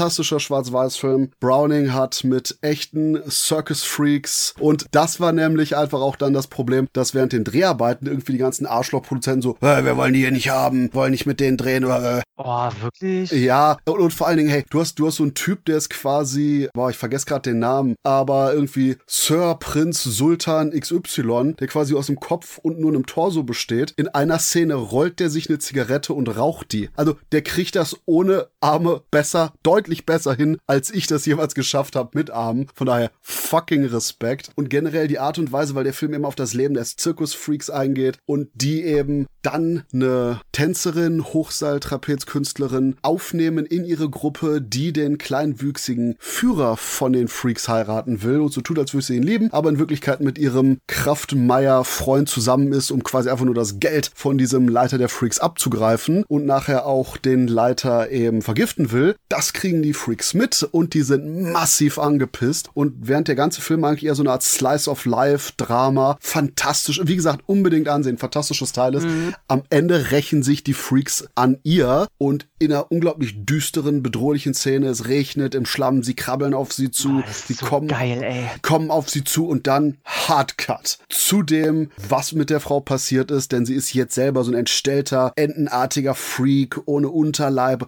richtig krass. Das wurde nämlich quasi ihr angetan von den Freaks und anscheinend gab es noch ein viel, viel längeres Finale, wo ich denke mal nicht, dass bei dem 30er Jahre Film viel davon zu sehen war, aber wo einfach die Produzenten gesagt haben, okay, das ist schon so krass, was ihr zeigt, das geht gar nicht. Und dann das Ganze massiv gekürzt wurde. Und weil dann auch nachher der Motion Picture Code in Amerika kam, ohnehin die ganzen Sachen verpussifiziert wurden, Zensur, bliblablub. Und leider ist nirgendwo mehr das Material gefunden worden. Und deswegen unbedingt Freaks anschauen, denn das ist wirklich eine, auch wenn ich da jetzt Spaß drüber gemacht habe, es ist eine Liebeserklärung an Zirkusfreaks, an deren Leben und auch an deren Darstellung als Mensch. Und ich würde wirklich gern die Uncut-Fassung sehen. Ja, und jeder, der ein bisschen Angst hat von wegen äh, so alte Filme und so, also jeder, der American Horror Story, die Staffel mit den, mit den, eben mit den Freaks und Zirkusleuten und so, wer die toll fand, ist im Grunde nur eine Extended-Fassung von dem Film Freaks. Ja, absolut. Also gerade American Horror Story sagst, ich bin überhaupt gar kein Freund der Reihe und Freaks oder Freak Show heißt sie, glaube ich, ne? Die Staffel ist für mich tatsächlich mit Abstand die beste und die einzige, die ich auch hier habe, eben weil mich halt das Menschliche da so berührt und äh, die Figuren halt wirklich alle so, man so emotional an die gebunden wird, dass man halt mit den Schicksalen komplett mitfiebert. Und äh, das hat halt Freaks schon 1932 ganz großartig gemacht und auf eine ganz warmherzige Art und Weise. Und deswegen sollte man diesem Film äh, definitiv nicht nur eine Chance geben, sondern das Ding verdammt nochmal einfach gucken. Ja. Und ähm, nach den Freaks kommen wir jetzt wahrscheinlich zum grotesksten, was in diesem Podcast besprochen wird. Und etwas, wo ich immer noch nicht weiß, ob ich da manchmal hingucken will oder nicht. Es ist äh, Jean-Claude Van Dammes Schmalzfrisur in harte Ziele. Ah, ja, ja, ja. oh ja, und äh, hättest du den wirklichen, oder wenn es nach Jean-Claude Van Damme gegangen wäre, hättest du nicht nur seine Schmalzfigur ständig, sondern er hat extra während der Dreharbeiten eine Kamera aufstellen lassen, die ganz akribisch akribisch und sehr stilisiert seine Muskeln filmt. Also er hatte eine Muscle Cam. John ja. Woo hat das damals einfach so hingenommen. Er hat dann gesagt, ja, ja, okay, du kriegst deine Muscle Cam. So, er hat aber sämtliches Material davon überhaupt nicht verwendet. Okay, Entschuldigung, ich, ich verstehe das gerade nicht. War das, die ihn bei den Szenen gedreht hat, generell? Ja, ja, es gab eine Muscle Cam. Er wollte das so, dass diese Kamera einzig und allein seine Muskelberge, seine, also, seine definierten Arme halt in Szene setzt. Körperkult ja. der Film im Grunde. Ja. Okay, so danke. Ja, aber das ist damit ist noch nicht das Ende der Fahnenstange erreicht erreicht. Jean-Claude Van Damme hat äh, sich seinen eigenen Schnittmeister gesucht und sich da ein paar Tage in den Schneideraum verkrochen und hat da seine eigene Fassung so ein bisschen draus gedreht, die er nach letztendlich dem Produzenten vorgelegt hat, äh, indem er gesagt hat, äh, da ist mir zu viel Lance Henriksen drin. Die Leute zahlen nicht, um Lance Henriksen zu sehen, sondern die wollen mich sehen. Also äh, all eye on me. also all eye on me. ne? Und er hat sich dann äh, sehr viel mehr äh, Screentime da reingeschrieben und Lance Henriksen dementsprechend äh, raus. Ja, aber damit war immer noch nicht das Ende der Fahnenstange erreicht. John Woo, der damit seinen Hollywood-Einstieg gab, hat den Film sechs, sieben Mal umschneiden lassen. Da sind sich die Quellen nicht ganz so einig, also lassen müssen, weil die MPAA halt äh, dem Film komplett das Rating R verweigerte, aufgrund der extremen Gewaltdarstellungen, die halt in manchen Szenen herrschte. Und äh, ja, mehr als ein Dutzend Szenen sind halt da wirklich im Schneideraum dann gelandet. Also äh, John Woo musste da wirklich mehrere Dutzend rausschneiden. Ja, und die Fassung, die wir dann letztendlich sehen. Also ich glaube, die ungeschnittene Fassung lief auf einem Festival. Es war, glaube ich, eine, eine Sneak-Vorstellung auf einem Festival. Da gibt es auch irgendwelche dubiosen Kopien, die da so durchs World Wide Web geistern. Und ja, die Fassung, die wir als unrated Fassung kennen, man sieht in jeder, also fast in jeder Action-Szene halt, es wurde umgeschnitten, es wurde geschnitten, es wurden andere Blickwinkel benutzt. Teilweise sind Szenen komplett rausgenommen worden. Und äh, das macht den Film in seinen Action-Szenen, gerade im Finale, halt doch echt sehr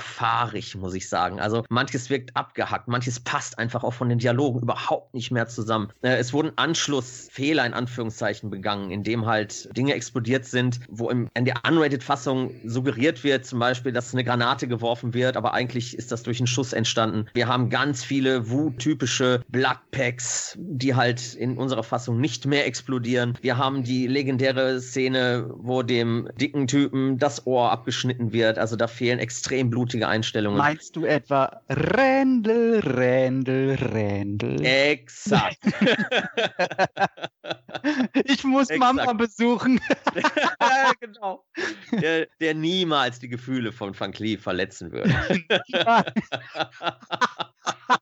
Das ist ja auch so seine, sein, sein, sein roter Faden durch den Film. Du würdest doch nie meine Gefühle verletzen. ja, die Gefühle der Fans wurden tatsächlich äh, verletzt, weil die nie die Fassung zu sehen bekommen haben bis dato, die John Woo sich ursprünglich vorgestellt hat. Und das ist echt eine Schande, weil der Film halt wirklich echt sehr abgehackt wird, teilweise wirklich sehr fahrig. Und das ist so, so, so traurig. Das ist quasi John Woo Light, was wir hier zu sehen bekommen. Würde ich einfach nicht sagen. Ganz im Ernst, ich habe immer noch Momente, wo ich den Film sehe und meine Erektion einfach nur die Sonne verdunkelt, weil die Action so geil gemacht wurde. Ja, aber sie hätte noch viel besser sein können. Ja, aber ganz im Ernst, wahrscheinlich wird mein Blutkreislauf das nicht aushalten. Es ist vielleicht gut, dass die Fassung so ist, wie sie ist, oder? Nein, nein, nein. Oh. Ich, möchte, ich, möchte, ich möchte mit einem Riesenständer kollabieren vorm Fernseher liegen und epileptische Anfälle bekommen, weil ich nicht fassen kann, wie geil diese Action eigentlich ist. Die, Und ich da- dachte schon, ich bin der Einzige, der auf die Art Filme guckt. Ja, ne?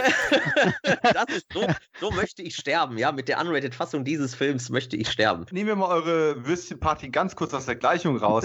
Nur mal fürs Protokoll.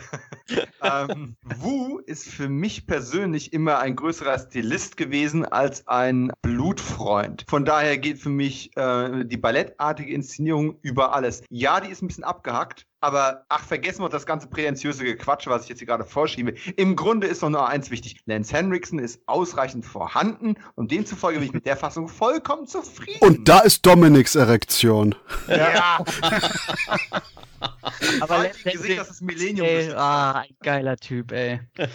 ich bin auch zufrieden mit der Fassung, aber ich sehe auch, dass gerade im Ende, da hätte mehr kommen können. Allerdings, da ist so viel drinne. Der Film ist auch so einfach wahnsinnig gut. Ich meine, ey, Van Damme haut eine Schlange K.O. und Ja. äh, Jens Hendrickson sagt, also niemand kann so wunderbar Wupp sagen.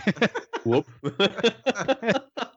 Wobei ich mich doch immer schon frage, wieso wirft er sie nicht einfach weg? Wieso Ja. wirft er sie einfach weg? Und dann hält er sie noch so mit diesem Stift, so durch zwei Zentimeter. Wo ich so denke, Alter, vorher fängt er noch an, da rum zu laborieren. Ja, von wegen, er hat über auf jedem Battlefield gekämpft und er ist der Meister und keiner kann ihn töten. Und dann verhält er sich so dilettantisch in diesem Moment. Ich, ich könnte Ja. jedes Mal den Fernseher anschreien.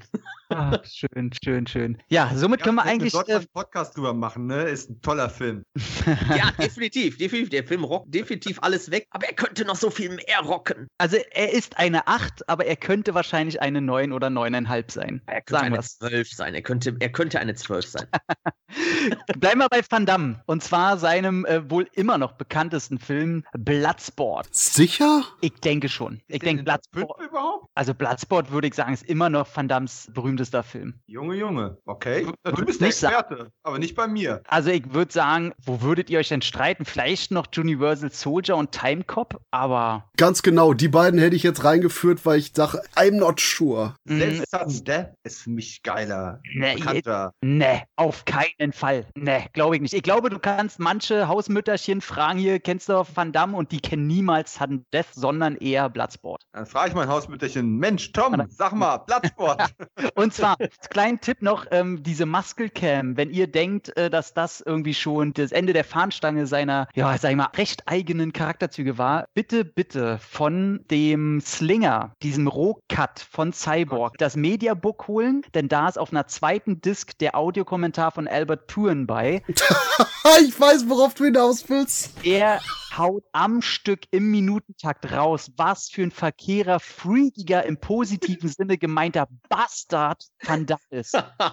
der hat ihn eingeladen, der wollte keine Szene drehen, alles war stockdunkel, er hat kein Licht erlaubt in seinem Trailer, damit er nur mit der Taschenlampe bestimmte Zentimeter an seinem Muskel zeigen kann. Hier, den trainiere ich heute noch und wenn ich ihn heute trainiere, kann ich morgen diese fünf Sekunden doch noch drehen, aber dann darf mich jetzt keiner stören. Die mussten die Eltern einladen, weil der sich nur noch peinlich benommen hat. Und erst Mami Van Damme konnte ihn dann davon überzeugen, er soll jetzt mal hier ein bisschen wieder fünf Grade sein lassen. Wunderbarer Audiokommentar. Ist quasi ein gutes Companion-Piece zu Uwe Boll, wenn er über sein Haus auf, wie heißt er auch gleich wieder? Uwe Boll ist gar nichts dagegen. Also ich liebe Uwe Boll Audiokommentare, aber selbst der stinkt da ab. Kinder, wir waren bei Bloodsport. Jawoll. Und zwar, die Geschichte, dass er sich auch bei harte Ziele in den Schnitt gesetzt hat, äh, kommt nicht von ungefähr. Man darf nicht vergessen, dass er Cyborg im Schnitt gerettet hat. Wer einmal den Rohschnitt gesehen hat von Albert Puren, das war ein Drecksein von zehn Filmen der sonderbarsten Sorte. Zwei von zehn, aber ja. Na, wegen der Metal-Musik. Lass ich dir durchgehen. Und Bloodsport war genau dasselbe. Wir haben quasi einen Regisseur gehabt, der sehr eigentlich auch schon komisch gewählt wurde. Newt Arnold, der ähnliche Filme eigentlich wenig produziert hat. Ähm, Van Damme ging so ein bisschen den Canon-Leuten auf den Sack, dass er äh, was drehen will und irgendwie Shelton Lettich wollte ihn aber doch als Hauptdarsteller. Und irgendwie, das war so ein unliebsames Projekt von allen irgendwie. Und der Einzige, der so richtig Bock hatte, war Van Damme und Lettich. Und also Lettich, der hat die äh, Story und das Drehbuch geschrieben und wollte Van Damme, nachdem er No Retreat, No Surrender äh, gesehen hat, wollte er den unbedingt haben. Kennen hat gesagt, Mann, so ein Weichei, was ist der? Und naja, egal, lange Geschichte. Bloodsport kam dann raus, Ken hat an den geglaubt und als man den Rohschnitt gesehen hat, hat man sich gedacht, oh Scheiße, den bringen wir nicht mal raus. Also den Scheiß, äh, den könnt ihr euch irgendwie lassen wir am Giftschrank. Und Van Damme war dann so verletzt, dass er sich das erste Mal in seiner Karriere dann in den Schnittraum gesetzt hat, alle Szenen total auf sich gemünzt hat. Sehr viel mehr Van Damme. Man kennt die Geschichte irgendwoher. Mhm. Nur noch er und seine Muskeln und er als Held und hat das Ding nochmal vorgeschoben. Und auf einmal haben alle gesagt, ach, das kann man ja jetzt vorzeigen. Der Film kann raus, der Rest ist Geschichte. Und diesen Rohschnitt, den es vorher gab, wo es wohl eher allgemein um die Kämpfe und um das Komitee an sich ging. Und Van Damme halt, ja, der war halt der, der Ami, der da drin gekämpft hat und am Ende zwar auch gewonnen hat, aber die ganzen anderen Kämpfer, also das Turnier an sich war wichtiger als er als Held. Und das Ding hätte ich gerne gesehen. So scheiße das war, ist mir alles egal. Aber mal eine komplett andere Version von Bloodsport, die ja wirklich rigoros anders gewesen sein muss, zu gerne gesehen, wird nie rauskam, ist komplett vernichtet worden, kennt kein Schwein, gibt's kein Material zu. Würde ich trotzdem gern sehen. Naja. Nach Albert Punes Cyborg sage ich, ich weiß, was du meinst. Ich würde Bloodsport, die Originalfassung, auch gerne einmal sehen, um Bloodsport nur noch mehr zu schätzen. Richtig, genau so. Ja, absolut. Bloodsport ist einfach großartig. Also allein der D-Mac, die Szene ist, glaube ich, die kennt, glaube ich, jeder. Ja. Äh, Also die ist ja wirklich, äh, ja gut, in die Filmgeschichte eingegangen, ist vielleicht ein bisschen zu hoch gegriffen, aber die hat ja absoluten Kultcharakter. Und äh, ich liebe halt auch einfach diese Gesichtskirmes, die er da ja, also wer, wer Nicolas Cage hier ständig als Meme vorführt und äh, sagt, er hätte das erfunden, nein, das hat Jean-Claude Van Damme mit Bloodsport, wenn er dann da halt in Zeitlupe sein Gesicht, eine Mischung aus Staunen, Entsetzen und Schmerzensschrei, da in Zeitlupe aufreißt und da seinen Kopf schüttelt und sich die Augen reibt. Also großartig. Ganz, ganz Also großartig. ich, ich glaube, wo ich am meisten am Boden liege, ist tatsächlich, wo sie, äh, seine Freundin da irgendwie im Publikum sitzt. Alle prügeln sich. Sie nimmt einfach ihr Tonbandgerät raus und sagt nur einen Satz in das Tonbandgerät, was überhaupt keinen Sinn macht. Die Situation spitzt sich zu. Ey, ich lieg jedes Mal am Boden und dann packt sie das Ding wieder in die Tasche und meine, gut, dass du das jetzt da reingesprochen hast. Es ich, muss ja, ich muss ja mich mal unbedingt machen. Ganz ehrlich, Bloodsport finde ich deutlich schwächer als Judge Dredd. Nee, Judge Dredd ist jetzt mein äh, finaler Film hier und ich sag, nee, Dominik liegt einfach falsch. Sehr gut.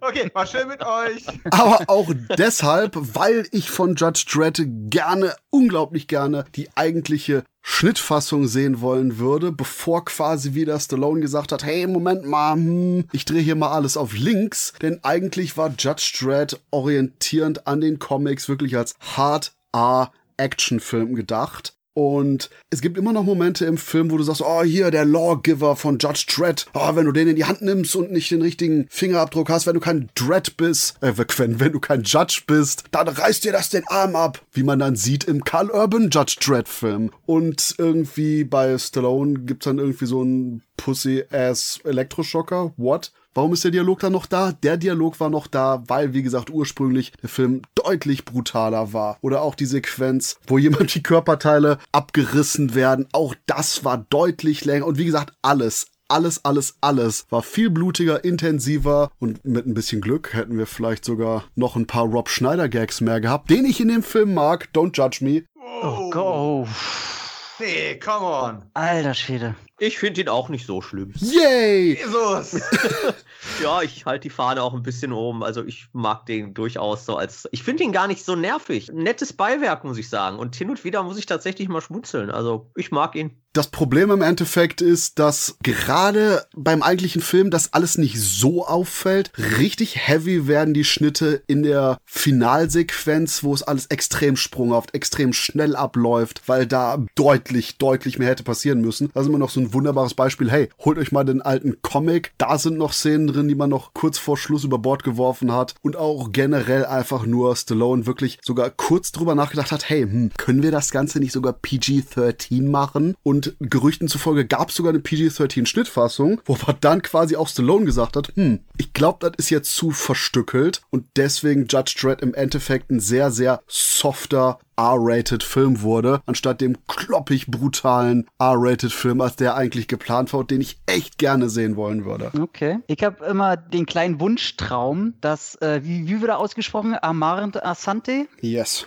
Wenn der von der Polizei angehalten wird und der Polizist sagt, ihr break the law, dann möchte ich bitte, dass er jedes Mal, wie am Film am Ende, Law! Er brüllt Stallone so geil an, wo, wo er irgendwie sagt, I am the chaos, I am the new beginning. Und dann sagt er Stallone irgendwie, you're against the law. Und so ganz normal. Und dann brüllt er ihm dieses Wort ins Gesicht. Law!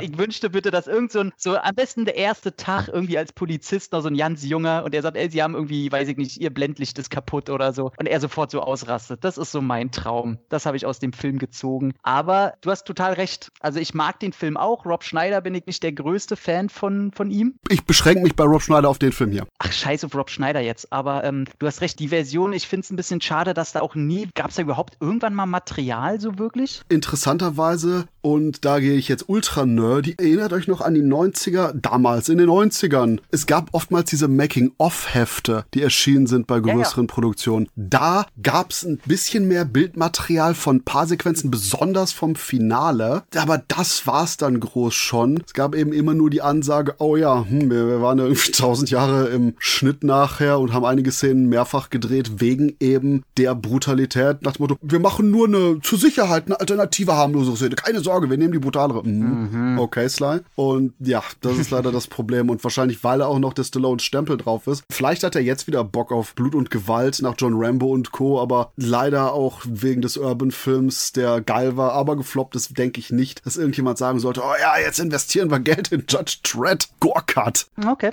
schade. Naja, ist ja immer noch gut genug. Ich mag den. Ja, ich mag den auch sehr gerne. Ich mag vor allen Dingen so diesen, diesen kleinen Moment mit der Angel-Familie im Mittelteil. Das hat so ein bisschen Mad Max-Feeling, so, wenn diese Ja, Kannibalen-Familie, die ja. zwei da.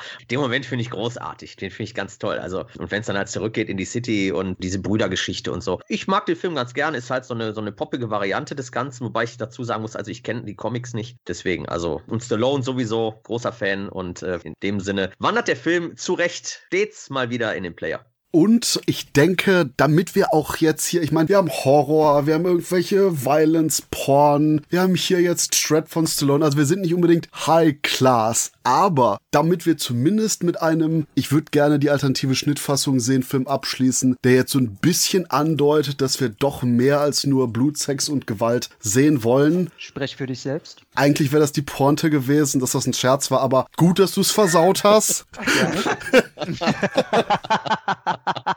Der Rob Schneider dieses Podcast hat gesprochen. Aber noch viel, noch viel schlimmer ist der Punkt, dass mir gerade eingefallen ist, dass beim nächsten Film eine Szene existiert, die irgendwie überraschenderweise von ganz vielen Horrorfans sagt, oh, das ist so krass, oh, das mit dem, oh, das mit dem Bordstein, oder? Und auf welchen Bordstein meinen wir hier? Wir meinen natürlich den Bordstein aus American History X. Und äh, um diesen Elefanten, der im Raum steht, direkt mal aus dem Weg zu räumen. Nein, es existiert weltweit und auch in keinen Salzminen und sonst wo irgendeine Fassung, in der diese Bordsteinszene irgendwie länger, härter, detaillierter oder intensiver ist. Die ist genau so richtig auch, wie sie im Film ist. Daniel, ich bin trotzdem enttäuscht. Dem Elefant im Raum hätten wir auf den äh, Hinterkopf treten müssen. Es tut mir leid. ja, die, um die Stoßszene zu verlieren.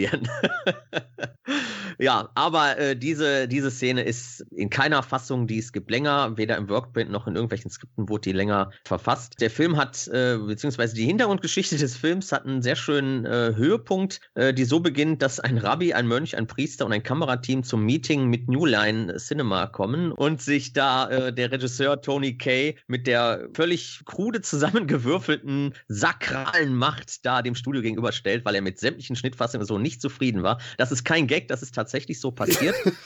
Das ist, das ist unglaublich. Als ich das gelesen habe, habe ich gedacht, äh, ich dachte, ich hätte alles gelesen, aber das äh, ist wirklich der Knaller. Und äh, das ging nachher so weit, dass er aus den Credits rausgeschnitten worden wollte. Und sein Name sollte ersetzt werden durch Humpty Dumpty. Also ganz, das ist tatsächlich so. Und es war ein Riesenstreit. Er ist da auch irgendwie, wollte er vor Gericht ziehen. Ja, also das war alles ein Riesenfiasko im Hintergrund. Herausgekommen ist ein großartiger Film, der auch in der Fassung super funktioniert. Es gab allerdings im ersten Skript, was ich ganz interessant finde, ist, dass die Neonazi-Geschichte ursprünglich gar nicht so im Vordergrund stehen sollte, sondern halt äh, da eine Gang-Drogengeschichte draus gemacht wurde. Ne? Also, dass der Cameron, der, der Nazi-Redelsführer da ist, äh, im Grunde ein Gangleader und ein Drogendealer sei, der halt Derek und seinen, diesen großen, dicken, glatzen Nazi, Neonazi Seth da als Drogenkuriere bei ihm fungieren. Und äh, auch der, der Anschlag der drei Afroamerikaner am Anfang des Films mit dieser berühmt-berüchtigten Bordsteinszene, das sollte alles alles von Cameron inszeniert worden sein und äh, Seth sitzt dann auch auf dem Fahrersitz des Autos, den wir ja nie sehen. Das sollte halt alles so inszeniert werden und dann gibt es da eine Rachegeschichte, ist da ursprünglich eigentlich gewesen. Derek ist aus dem Knast raus und rächt sich an Cameron und deswegen auch diese Prügelszene immer noch ja so im Skript geblieben ist. Also er verprügelt ihn dann im Grunde, weil er diesen Anschlag, er ist ja für ihn drei Jahre dann im Knast gegangen und so weiter und so fort. Dieses ganze Skript wurde von äh, Regisseur Tony Kay aber komplett auf links gedreht und er hat die komplette Drogenthematik rausgenommen rausgenommen und hat sich halt mehr auf den nationalsozialistischen Aspekt, also diesen Neonazi-Aspekt da drin äh, fokussiert, was dem Film weitaus besser steht. Es gibt aber tatsächlich auch noch eine, das ist seine zweite Schnittfassung, die vom Studio aber abgelehnt worden ist. Die ist aber vorgeführt worden, bei Testscreening halt gar nicht gut angekommen, die ich ganz interessant finde, weil er da halt der Figur des Derek, also diesem Führer, dieser Galionsfigur der, der Neonazi-Szene und seinem Bruder Danny, halt noch einen Ticken, ja, böser dastehen lässt. Also Danny ist weitaus rassistischer in, in dieser Version. Und äh, Derek, der ja dann im Knast im Grunde so eine, so eine Verwandlung durchmacht, durch seinen afrikanischen Kumpel, den er ja da kennenlernt und mit dem er dann da zusammenarbeitet. Das Ganze ist halt in der Workprint-Version, die es so auch gibt, leider aber nicht veröffentlicht worden ist oder nie veröffentlicht worden ist, habe ich mich immer gefragt, das geht mir alles ein bisschen zu schnell. Also er ist zu schnell auf einmal der ja. Nette. In dieser Workprint-Fassung ist das tatsächlich so, dass das alles länger dauert, bis er dann wirklich sich äh, mit dem afroamerikanischen amerikanischen Zellengenossen da gut stellt und bis er dann tatsächlich dann über seine Witze lacht, was ja so ein bisschen das Eis bricht. Es gab einige Szenen vorher schon, in dem er ihm halt sehr feindselig tatsächlich gegenübersteht und dem er dann auch sagt, warum er denn hier sei. Äh, da sagt er halt in der Workprint-Fassung, er hat zwei Schwarze umgebracht und äh, da vergeht seinem Kumpel dann auch, also seinem späteren Kumpel dann auch erstmal das Lachen und ähm, das Eis zwischen denen wird erstmal dicker und äh, das finde ich interessanter, dass das halt in der Workprint-Fassung ein bisschen nachvollziehbarer ist. Dadurch, dass sie halt alle auch weitaus härter und rassistischer sind in ihren Äußerungen, kriegt das Ganze nochmal eine andere Gewichtung. Plus in der Workprint-Fassung wird halt vielmehr der Tod von Dereks und Dannys Vater halt als Ausgangspunkt gelegt, dass das halt im Grunde die Dynamik des Hasses und der Gewalt in den beiden halt erstmal überhaupt angetrieben hat und eben nicht das, was Cameron Derek die ganze Zeit einflüstert. Wie ist das mit euch? Wie findet ihr die jetzige Fassung und äh, könntet ihr euch da vorstellen, dass durch diese Workprint-Ingredienzien das Ganze ein bisschen besser funktioniert oder nicht? Also mir fehlen wirklich nur die fünf Minuten im Knast. Die Verwandlung, die geht mir auch zu schnell. Ansonsten halte ich das für, halte ich den für einen perfekten Film. Ich bin da so ziemlich bei Tom, wo ich nämlich auch sage, das im Knast hätte gerne ausgeweitet werden können, weil ich gerade die Beziehung eben zwischen hier Edward Nortons Figur und seinem schwarzen Kumpel als absolutes Herzstück finde. Die sind beide super gespielt und auch quasi die Wandlung als solches ist abgesehen natürlich nachher mit der Konfrontation mit seinen ehemaligen Freunden, eigentlich auch eben der absolute Kernpunkt und hätte dahingehend echt gerne auch fünf, zehn Minuten, aber nicht unbedingt zwei Stunden, Zack Snyder, länger sein können. Und du konntest ihn einmal einbauen, den Seitenhieb. ich habe mich so zurückgehalten den ganzen Podcast über. Ähm, nee, aber dass man quasi auch das ein bisschen noch weiter herausstellt als wirkliches Herzstück des Films. Aber ansonsten, und hier hat Schnittberichte.com einen sehr schönen Schnittbericht dazu, wo es aber auch sogar so aussieht, als wären teilweise Sequenzen auch einfach ein bisschen umgeschnitten worden und würden jetzt ein bisschen eleganter ablaufen in der Kinofassung. Und vielleicht hatten auch da die Produzenten nicht genug Arsch in der Hose zu sagen, so, ah, hm, der Film ist zu rassistisch, wir müssen den schneiden. So, nein, nein, Entschuldigung, Produzenten. Ihr macht einen Film über Neonazis, der Neonazis zeigt, wie sie rassistische Arschlöcher sind. Das ist nicht der Film. Aber ich denke, weil da auch oftmals eben Produzenten zu viel Angst haben, dass das Ganze eben von Idioten falsch verstanden werden könnte, hat man wahrscheinlich da auch so ein paar Einschneidungen Abschneidungen gemacht, um quasi eben zu dem netteren Kernschneller zu kommen und vielleicht hier und da eben so ein bisschen Rassismus einfach wegzunehmen nach dem Motto, äh, ein bisschen softer, please. Ich sehe es ganz genauso, habe nichts zu beizutragen. Ich bin einer von diesen harmlosen Typen gewesen, die gesagt haben, hey Mensch, ein Film mit dem Jungen aus Terminator und Avery Brooks aus Star Trek, ist doch super, netter Film. Dann kam der Bordstein,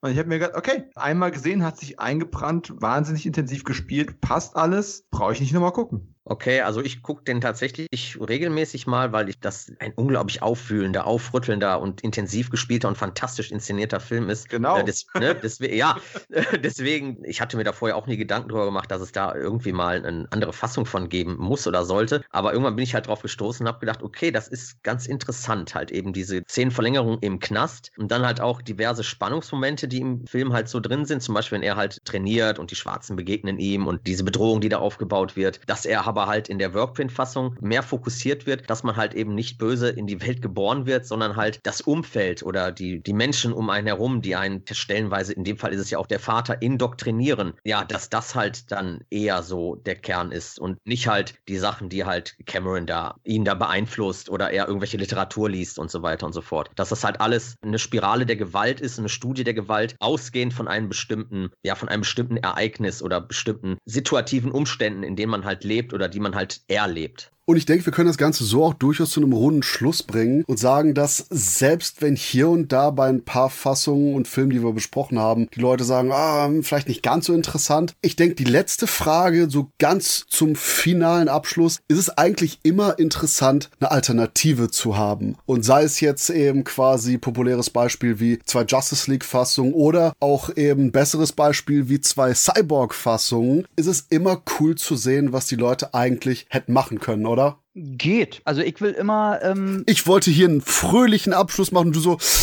nee. Also, ich, ich, ich immer, also mein, mein Traum ist immer, wenn ich weiß, ich habe die Fassung, mit der die Produzenten und der Regisseur glücklich sind zusammen. Dann bin ich froh. Ansonsten bevorzuge ich immer den Director's Cut. Und wenn dennoch vom Studio irgendein Extended Cut oder so kommt, ist es mir eigentlich relativ scheißegal, wenn vorher der Regisseur schon gesagt hat, nee, das war meine Fassung, passt. Ich sag da auch mal Jein. Ich sehe fast alles genauso wie Tom. Als Regisseur musste ich die Erfahrung auch schon machen, man bekommt nicht immer das, was man sich vorgestellt hat oder was man sich gewünscht hat. Selbst auf meinem Micro-Level schon. Und äh, muss aber auch sagen, an irgendeinem Punkt muss man loslassen und sagen, okay, der Film existiert jetzt einfach so und es macht keinen Sinn, dass ich mich noch tausend Jahre über zwei Kleinigkeiten ärgere oder auch über ein paar Großigkeiten. Auf der anderen Seite, für uns Cineasten und Filmfans ist es halt immer schön, so einen heiligen Gral zu haben, den man noch jagen kann. So unerfüllt unerfüllte Fantasien, denen man so ein bisschen nachrechnen kann. Das ist schön, das wird uns weiter antreiben und weiter beschäftigen. Und ich glaube, darin liegt der Reiz solcher alternativen Fassungen oder auch sich einfach einzureden, dass manche Kackfilme vielleicht doch irgendwie ein Herz aus Gold haben.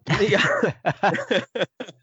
genau, Dominik, du hast ja jetzt gehört, wie es geht. Also demnächst, wenn bei dir irgendwie mal so Querelen da sind, dann nimmst du dir einfach einen Rabbi, einen Priester und einen Mönch und schlägst mit dich einfach mal auf. Gucken, was können die denn so rausreißen? So, ne? Im schlimmsten Fall ist es halt seelischer Beistand. Ey, das mache ich auch nächstes ähm, Mal, ey. Ich brauche eine Mastercam, ganz klar. Nein, aber ansonsten bin ich eigentlich immer äh, sehr glücklich, wenn man halt einen Film hat, der eigentlich perfekt ist, aber man halt eine alternative Fassung hat und dann einfach die Option hat, sich die dann mal anzugucken. Einfach um halt zu gucken oder zu vergleichen oder halt wie Christoph bei Bloodsport, um die eigentliche Version, die man hat, umso mehr zu schätzen zu wissen. Und das, liebe Zuhörerinnen und Zuhörer, war jetzt unser erster Abstieg in die Welt der Alternativfassung. Habt ihr irgendwelche Fassungen, die ihr sehen wollt? Gibt es irgendwas, wo ihr sagt, oh, bei dem Streifen, da muss eigentlich Fassung XYZ her? Schreibt uns das, schreibt uns, wie euch der Podcast gefallen hat. Und bis wir uns zum nächsten Mal hören, viel Spaß, bleibt uns gewogen und jagt nach den alternativen Fassungen da draußen. Wenn euch dieser Podcast nicht gefallen hat, dann hättet ihr die ursprüngliche Schnittfassung hören sollen. Die Vier-Stunden-Fassung. Die vier Stunden war den Snyder Cut. Die wird jetzt sofort von Christophs PC gelöscht, damit das für immer ein Mysterium bleibt. Klick. Sin Entertainment Talk, der Podcast des Entertainment Blogs. Mehr Fan Talk über Filme und Serien.